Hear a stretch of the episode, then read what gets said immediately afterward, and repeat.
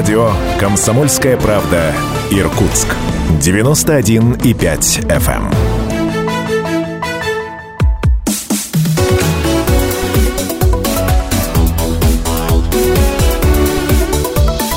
Тема дня.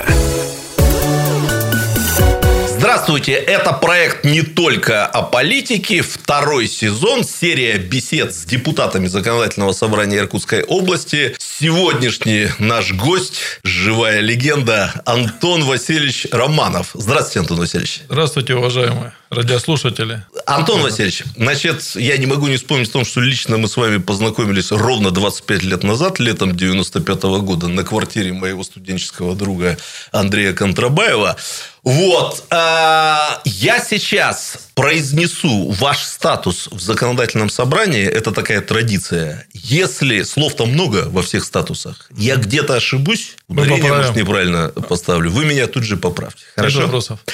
Вы член комитета по законодательству о государственном строительстве области и местном самоуправлении, член комиссии по регламенту депутатской этики, информационной политики и связям с общественными объединениями законодательного собрания. Так написано на сайте. Так оно и есть. Все правда. Все да. так оно и есть. Ну что, поехали. поехали. Я сразу хочу сказать, что сегодня будет несколько вопросов, которые я давно мечтал вам задать. Приятно Один слышать. точно. Вот мечтал по-настоящему. Ну, начну с того, который я давно давно собирался задать вот при первом же удобном случае. Антон Васильевич, вы жили в разные исторические эпохи, эпохи да. и видели разные социально-политические системы. Да. Мой вопрос. Как вам кажется, из того, что вы видели своими глазами, в нашем Отечестве, когда, в какое время все было более или менее нормально? Я думаю, что в нашем Отечестве, конечно, в советские времена было более нормально, чем более сейчас. Нормально, Это сто процентов. Ага. Больше того, если бы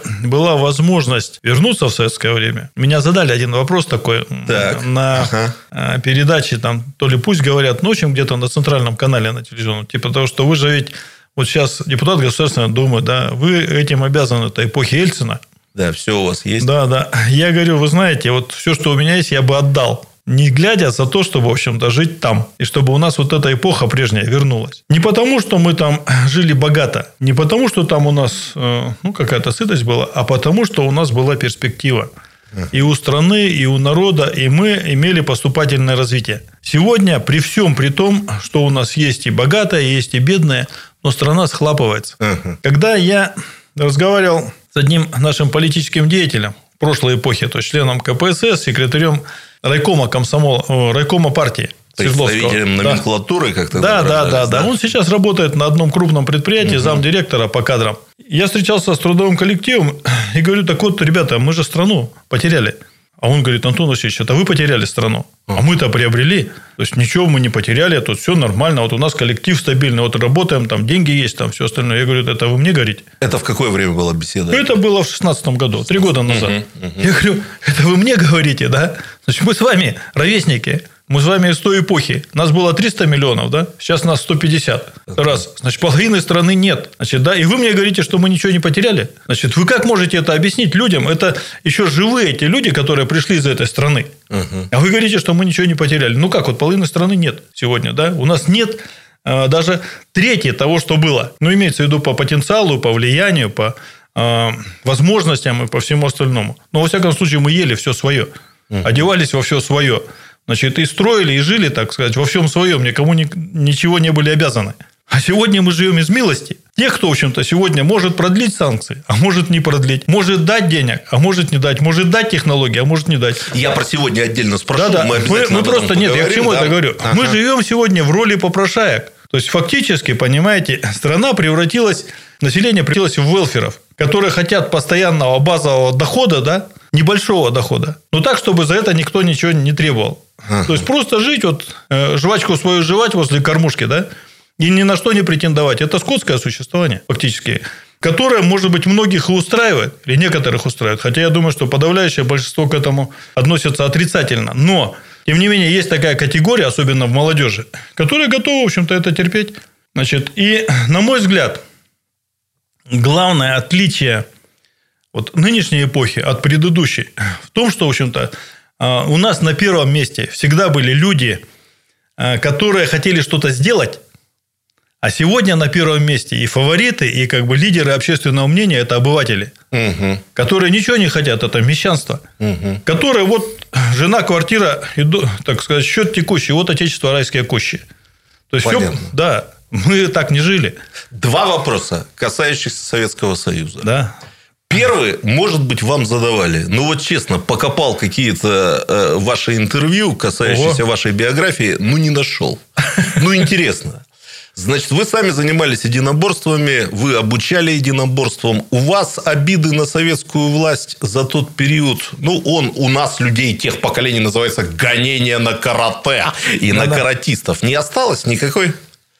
Ведь, по сути, были созданы сложности для тех занятий, которые, как я понимаю, были Нет, ну, вам ну, очень важны. Ну, тюрьма, срок. Еще бы, да, да. Это в начало 80-х да, годов, я правильно да, понимаю? Да, да, да. Была обида, прошла, 109, не было. 119 статья ага. Уголовного кодекса, да, 5 да, лет да. тюрьмы за занятие карате. А, вы знаете, а, я не обижаюсь на это. Угу. То есть, мы привыкли работать э, не благодаря, а вопреки. Так. И э, мы, конечно, не были не врагами государства, мы, конечно, не были врагами Советского Союза, мы хотели его усилить. Угу. И не просто усилить, мы готовили людей, тех, которые, в общем-то, готовы взять на свои плечи ответственность за страну. Вот я своих учеников, я тогда был депутатом, э, ну, это уже когда гонения, конечно, прошли, я был депутатом областного совета. Куда угу. я водил своих учеников?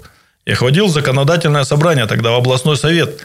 Я их приводил в городские советы. Я показывал, как устроена власть, что нужно делать для того, чтобы страна процветала, как нужно работать, в конце концов, какие решения принимать, чтобы расширить кругозор людей. Сегодня куда их водят? Вот э, с тех же самых рукопашников их водят, э, ну, условно говоря, в ОМОН для того, чтобы они умели дубинками махать. Угу. Это же совершенно другая, понимаете, стезя, это совершенно другие задачи. Ну и кроме всего прочего, у нас-то был подход какой? Вот э, когда мне нужно было пробить школу, а был запрет везде, значит, что я сделал?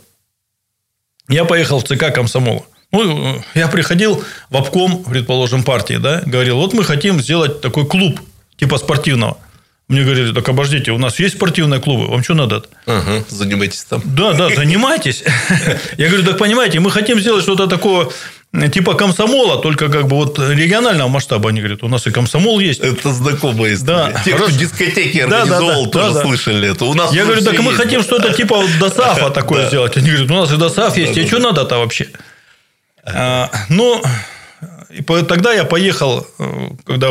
Ну, достаточно сказать, что для того, чтобы э, построить здание, у нас ушло два года. Для того, чтобы его зарегистрировать, uh-huh. получить права юридического лица, там счет в банке и все остальное, у меня ушло 6 лет. Да, мне пришлось ехать в ЦК в ЛКСМ, и было выпущено специальное постановление ЦК о любительском объединении. Таких объединений в Союзе было создано два. Первое у нас, а второе во Львове. Ага. Значит, где, в общем-то, ну, как говорили, такой... Были знакомые или прямо вот пришли прямо пришел, порога прямо решил, да. да. да. Угу такой так называемый комсомол. Без знакомых, да? Да, абсолютно. Угу. Был комсомол такой по интересам такая. Ну, почему у нас все это развалилось? Одна из, ну не у нас имеется в виду, почему вот эта система развалилась? Потому что как раз э, во главе системы стали... Так, я собирался задать ага, этот вопрос. Да, да. Он совершенно неизбежный. Ага. У нас немного времени до перерыва, но вы можете попробовать начать отвечать. А развалился это Советский Союз почему? Потому что э, во главе страны стали обыватели.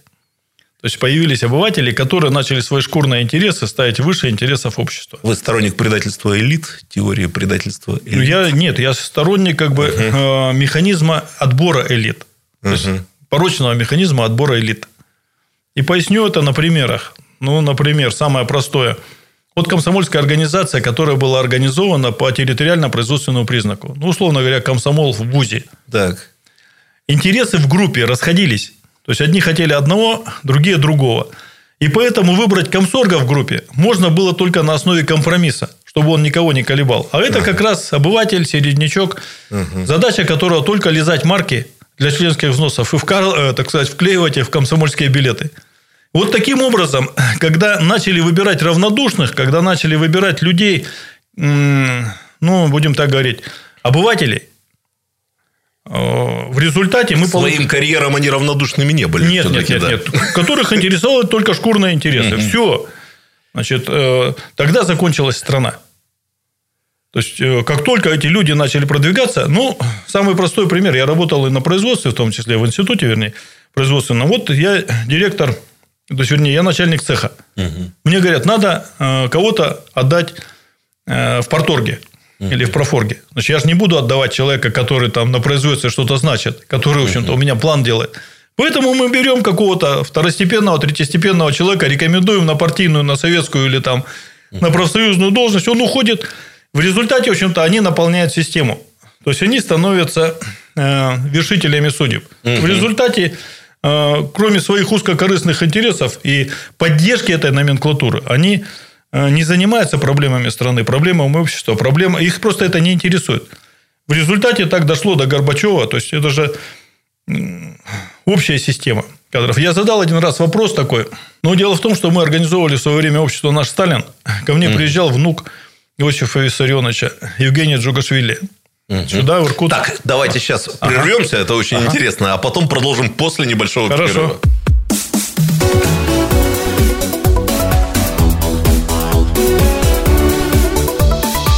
Тема дня.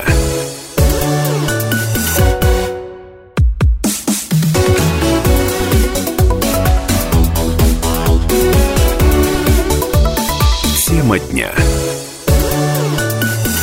Антон Васильевич, на Сталине прерывались, на обществе наш Сталин. Внук э, Иосифа Джугашвили приехал, да? Да, да. Угу. Иосифа Виссарионовича, значит, Евгений Яковлевич Джугашвили. А, здесь Безусловно, мы его организовали. Это общество с 99 года существует до сих пор.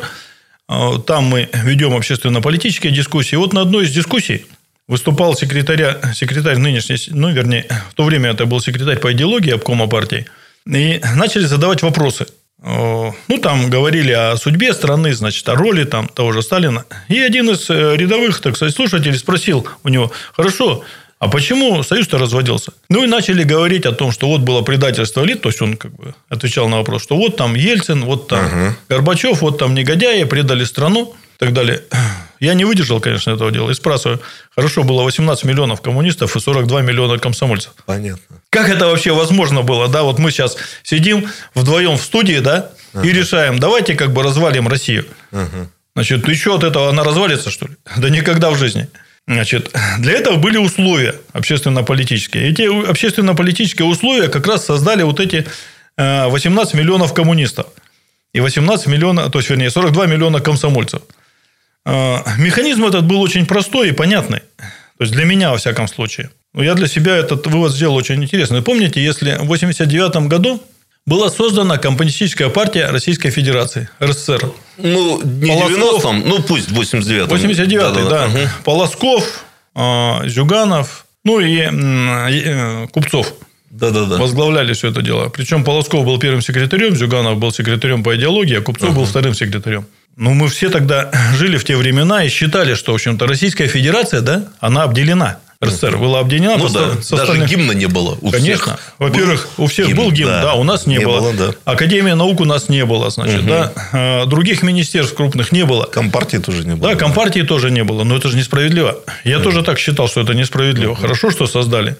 А, но мы помним, что в свое время, в 1949 году еще Сталин да, по ленинградскому делу репрессировал там Вознесенского, Кузнецова, угу. Попова как раз именно за попытку создания Компартии РСФСР. Ну, я считал, что это неправильно. Угу. Как же так? Это что такое-то? Угу. Ущемляют как бы русский народ, ущемляют Российскую Федерацию и так далее. Но э, здесь дьявол, как говорится, кроется в деталях. Когда, если бы мы посмотрели устав КПСС и посмотрели организационную структуру КПСС, бы, очень бы интересно выяснилось, что э, союзные республики, ЦК союзных республик входила в КПСС на уровне, то есть и на правах райкомов то есть, вернее, прошу прощения, об, обкомов и крайкомов КПСС. Угу. То есть, фактически, союзные республики были приравнены к российским областям. Ну да. То есть, они входили в состав э, Центрального комитета соответствующим образом. Ну и кроме всего прочего. Фактически, э, КПСС это и была партия РСФСР. Угу. То есть, по всем э, параметрам. И вот когда создали Э, то есть, фактически, компартии союзных республик, они просто чисто территориально и организационно были обособлены. Устав был один, членские взносы одни. Ну, так, по-моему, это и понималось. Программа одна. Да. Э, будем так говорить, э, положения все одни. Но как только создали, Горбачев значит, вместе с компанией создали Компартию РСФСР, первое, что они сказали, у нас своя программа, угу. у нас свой устав, у нас свои членские взносы – Значит, и в результате что получается? Ну, мы можем, ну, очень просто получалось. Ну, например, где должны были состоять на учете коммунисты вооруженных сил? Угу. Естественно, по месту жительства. То есть, они должны стоять были соответствующим образом. Кто в Узбекистане, тот в Компартии Узбекистана. Да кто угу. на территории Российской Федерации, в Компартии Российской Федерации. Где должны были состоять на учете э, сотрудники Управления внутренних дел или Министерства внутренних дел? Тоже по национальным республикам. Э, Комитет государственной безопасности тоже по национальным республикам. Хорошо. А где должны были состоять на учете члены Политбюро? В Москве. Конечно. Угу. Значит, это союзная, то есть это РСФСР. Угу. Значит, они должны были подчиняться решениям ну, э, да. Политбюро, так сказать, или вернее, Оргбюро э, Российской Федерации. Соответствующим образом, а министры где должны были э, федеральная, ну, то есть союзная? Вся верхушка стягивалась конечно, в эту Конечно, партию. в результате неизбежно произошел раскол, распад Советского Союза по партийной линии. То есть, вначале распалась партия, ну, на, да. на союзные, так сказать, компартии. А в 90-м году уже декларация То есть, и, соответствующим образом э, коммунисты вот тогда, они начали делить партийное имущество – Угу. И комсомольцы начали делить комсомольское имущество по союзным республикам. Как закончился, как был съезд, предположим, комсомола проведен. Вышли представители ЦК и сказали э, представителям союзных республик, ребята, что у вас в союзных республиках это ваше? Значит, а вы что? Но наше не трогайте. Да, а то, что в обкоме, это ваше. Так сказать. А все, что наше в Союзе, это наше. Антон Васильевич, я... Я, я к чему да, это да. говорю? Угу. И они так увлеклись тем, что они делили партийное имущество, что потом начали делить имущество национальное, так сказать, обще, обще, общенародное. Вот и вся тема. Понятно. Антон Васильевич, один вопрос такой ага. вот тоже мемориальный, касающийся тех непростых времен. Ага. Я их так тоже люблю поспоминать, ну, потому что это годы моей Конечно. молодости. И поспрашивать, и вас спрошу. Ага. Вы тогда, вот когда были эти все перестроечные процессы, вот, может, в памяти осталось, когда вы сообразили, что дело-то идет к катастрофе? Что что-то все идет не туда – есть какая-то яркая отметина события ну, конечно. в памяти ну, или конечно. разговор иногда ну, конечно. бывает? Я это ага. понял. А, ну, я окончил а, университет в 1974 году. И много лет, если не ошибаюсь, 6 лет я работал по специальности. Ага. А, я физик по образованию, физик, да, да, да, и работал угу. как бы угу. по специальности. Значит, пока меня не угораздило значит, стать заместителем начальника лаборатории и заняться как бы организационными вопросами. Угу. И я понял, что вот, не вдаваясь в подробности за недостатком времени, что огромные деньги тратятся не, э, ненадлежащим образом, угу. неэффективно. И э, тратятся не потому, что нет хороших физиков, хороших инженеров, хороших врачей или хороших учителей. Не в этом дело. Угу. А дело в том, что нет хороших управленцев. То есть, ну, грубо говоря, если это плановое, плановое хозяйство, да, то тот, кто планирует, да, и тот, кто управляет, должен быть на голову выше, как минимум. Конечно. Ну, это главное условие, так сказать, успеха. А нам всем говорили тогда, что э, мы живем так, как работаем. Угу. А я говорил, нет, ничего подобного. Мы живем так, как нами управляют. Как нами управляют, угу. конечно. И поэтому я пошел на кафедру философии угу. в мединститут и два года преподавал, преподавал диалектический материализм. Угу. Я для себя хотел понять, вот есть реальность, а вот есть пропаганда, значит, которые нам говорят, да, что люди, которые занимаются пропагандой, да, угу. и те, которые познают реальность, они действительно так думают? Угу. Или они валяют дурака? Вот когда я пришел на кафедру, два года проработал, да, значит, я понял, что они просто валяют дурака. Угу. Они все понимали, но просто-напросто делали вид, что они ничего не понимают. И что-то говорили, того, чего не соответствует. Вот это больше всего напрягало в Советском конечно, Союзе. Конечно, вот это когда говорили конечно, не то, что думали. Конечно.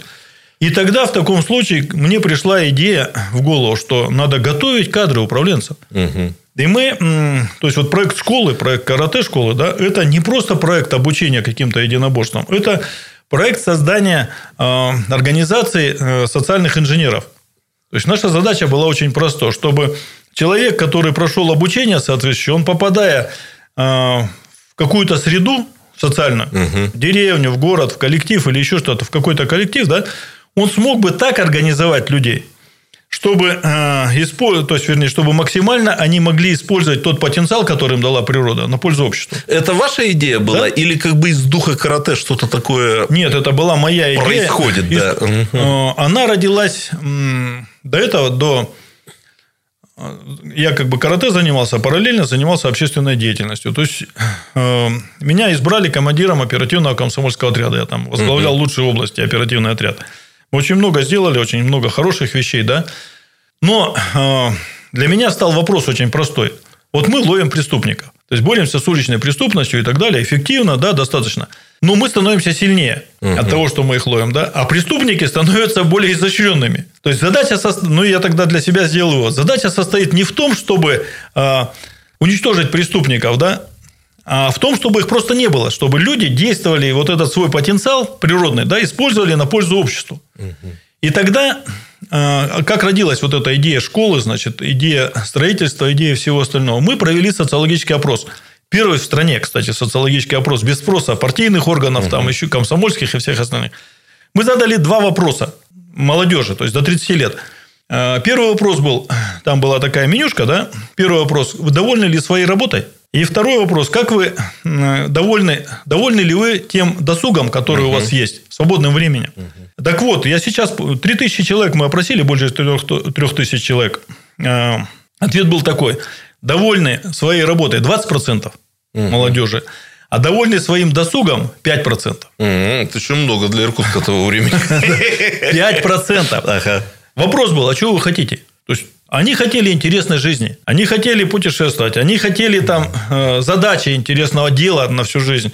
Значит, чтобы э, это захватывало их, хотели интересных встреч, хотели интересных коллективов, хотели в конце концов сделать что-то полезное для окружающих, чтобы оставить после себя какой-то вот яркий такой след, улучшить ситуацию. А возможности у них такой не было. То есть все было за.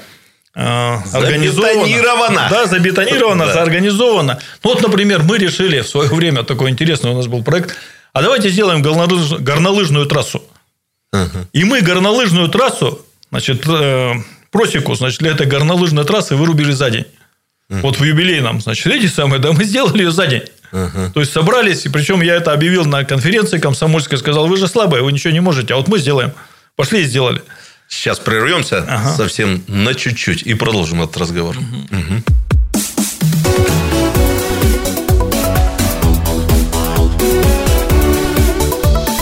Тема дня.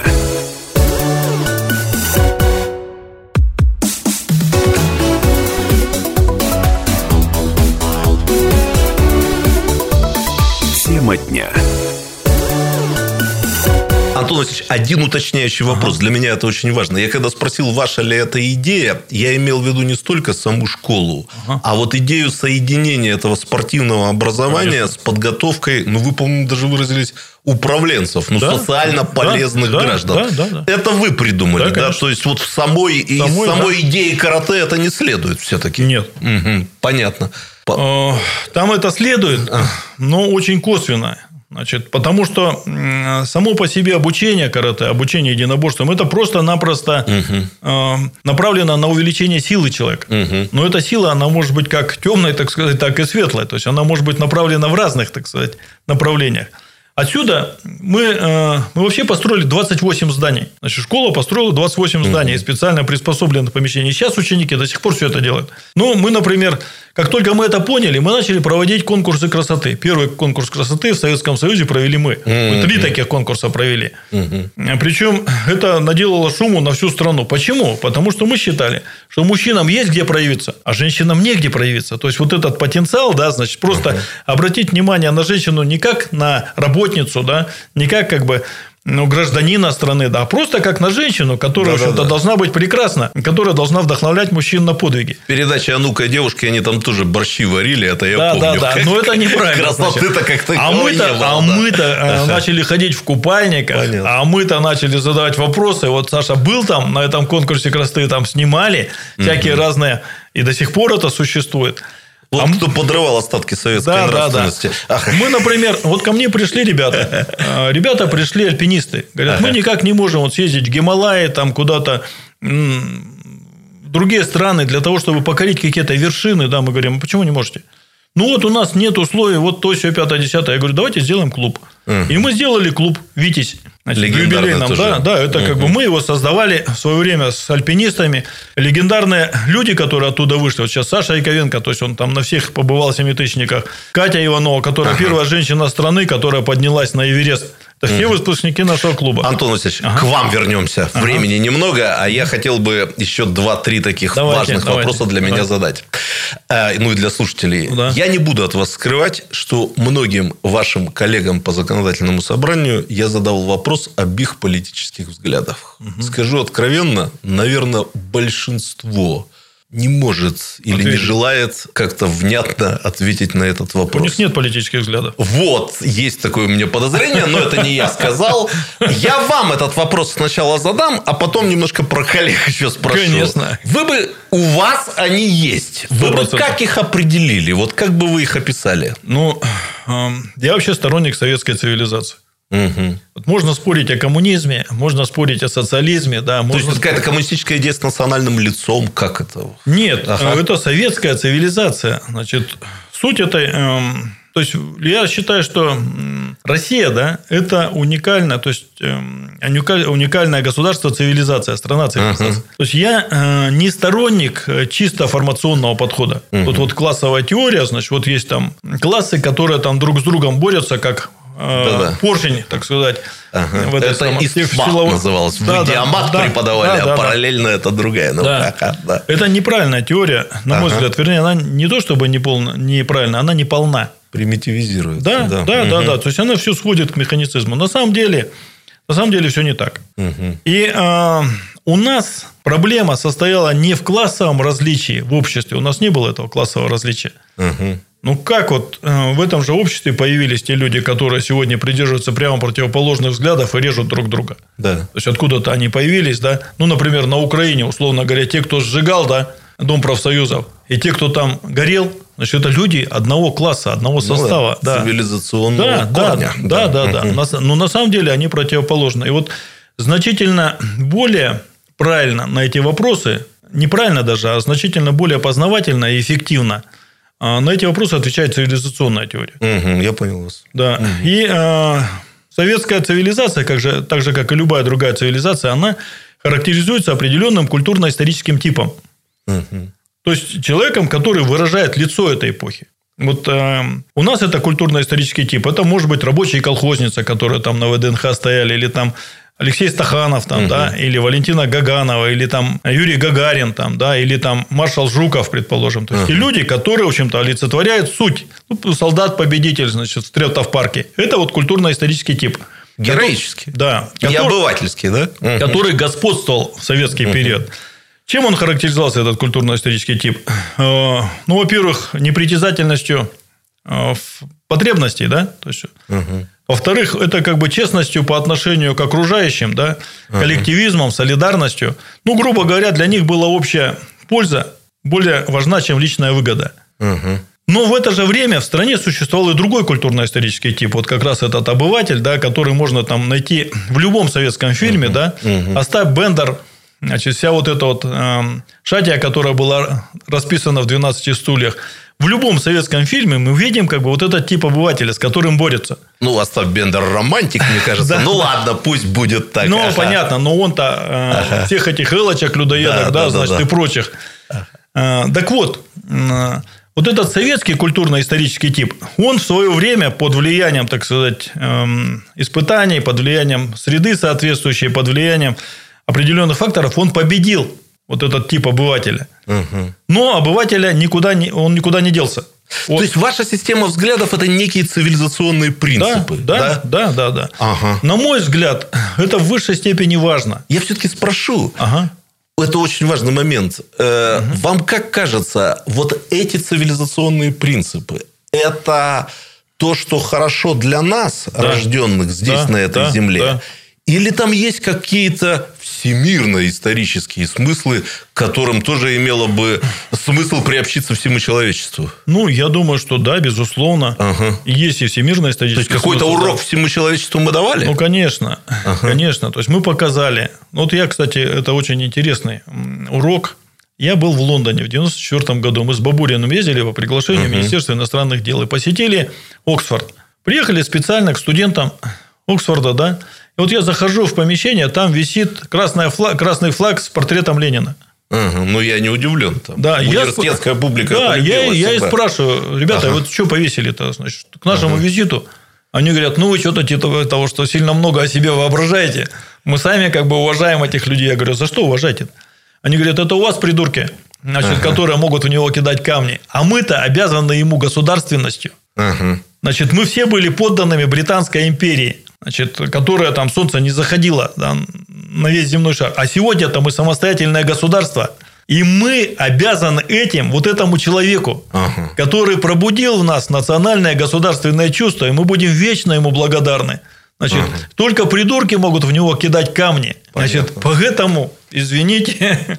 Понятно. Да, и там как раз это один из уроков, э, который мы преподали всему человечеству, что люди все-таки во главе страны, да, во главе угла должны стоять созидатели. Ага, тогда вопрос чуть поострее. Ага, ага. Он немножко ваших коллег касается. Ага. А, Антон Васильевич, ну, не вам мне объяснять, что в российской политике огромное количество людей, которые в политике не по делам политики, как вы, а по делам бизнеса. Конечно. Вы находите нормальный общий язык с этими людьми? Вы все, вам все-таки кажется, что это ненормально, и это должно рано или поздно закончиться, и политикой должны заниматься политики. Как вот этот момент вы переживаете? Ну, для меня совершенно очевидно, что угу. это так, во-первых, да, что каждый решает, эм, ну, или, во всяком случае, подавляющее большинство решает свои какие-то бизнес-интересы. Некоторые из них говорят, мы бы и не хотели. Да? Ну, так да, вот да, у нас все да. сложилось сейчас, по-другому нельзя. Да. В этом, в этом э, так сказать, есть один нюанс, который меня всегда смешит. Uh-huh. Когда некоторые наши общественные деятели, э, так называемые как бы, гражданские активисты, да, они кричат о гражданском обществе. Uh-huh. Я говорю, что такое гражданское общество? Объясните. Ну как, вот бизнес отдельно, политика отдельно, общественная деятельность отдельно. Uh-huh. Я говорю, ну хорошо, это все классно, только где вы видели? Вот эту структуру. То есть, ну, покажите мне на примере. Uh-huh. Вот у нас есть депутат законодательного собрания, да, то есть любого возьмите uh-huh. или почти любого. С одной стороны, он бизнесмен, это бизнес, да. С другой стороны, он э, общественный деятель, вроде uh-huh. у него какая-нибудь федерация есть там, да. Uh-huh. Благотворительный да, фонд. благотворительный uh-huh. фонд. А с третьей стороны, он депутат, это власть. Это правда. Как да. в одной голове может, в общем-то, быть разделение властей в этой. То есть, мы устроены по-другому. Наше общество устроено по-другому. Мы никакого разделения значит, не можем сделать. Тут вопрос стоит другой совершенно, на мой взгляд. Это вопрос, подго... то есть тот вопрос, который я задал себе 30 лет назад или 40 лет, а именно подготовки кадров управленцев. Дело в том, что управление сам по себе – это особый талант. Он не может быть бизнесменом, он не может быть там хирургом, специалистом или еще что-то. Он, вернее, может быть, да, но это не главное. Угу. То есть, это отраслевые таланты. Вот задача управленца – находить такие отраслевые таланты, да, и расставлять их э, по местам, так сказать, да, где они принесут наибольшую пользу. В этом как бы суть э, таланта управленца. А у нас такими талантами, к сожалению, обладает почти никто. У нас нет сегодня кадровой политики в стране. Понятно. Антон Васильевич, ну, настало время непопулярных решений. К сожалению, время закончилось. Я не успел задать многих вопросов. Если будет возможность, Антон Васильевич, дорогой, не отказывайтесь. Еще раз встретимся, поговорим. Не могу назвать себя полностью вашим единомышленником, но обещаю, я очень вдумчиво подумаю обо всем, о чем вы говорили. Спасибо вам большое, что пришли. Вам спасибо большое за интересную передачу. И э, от имени наших радиослушателей, поскольку, поскольку этот цикл идет, я думаю, что это в высшей степени важно. Как раз именно вот эта работа важна, чтобы люди поняли, э, что такое добро и что такое зло, и куда идти в Спасибо. направлении. Всего доброго. Будьте здоровы. Будьте здоровы.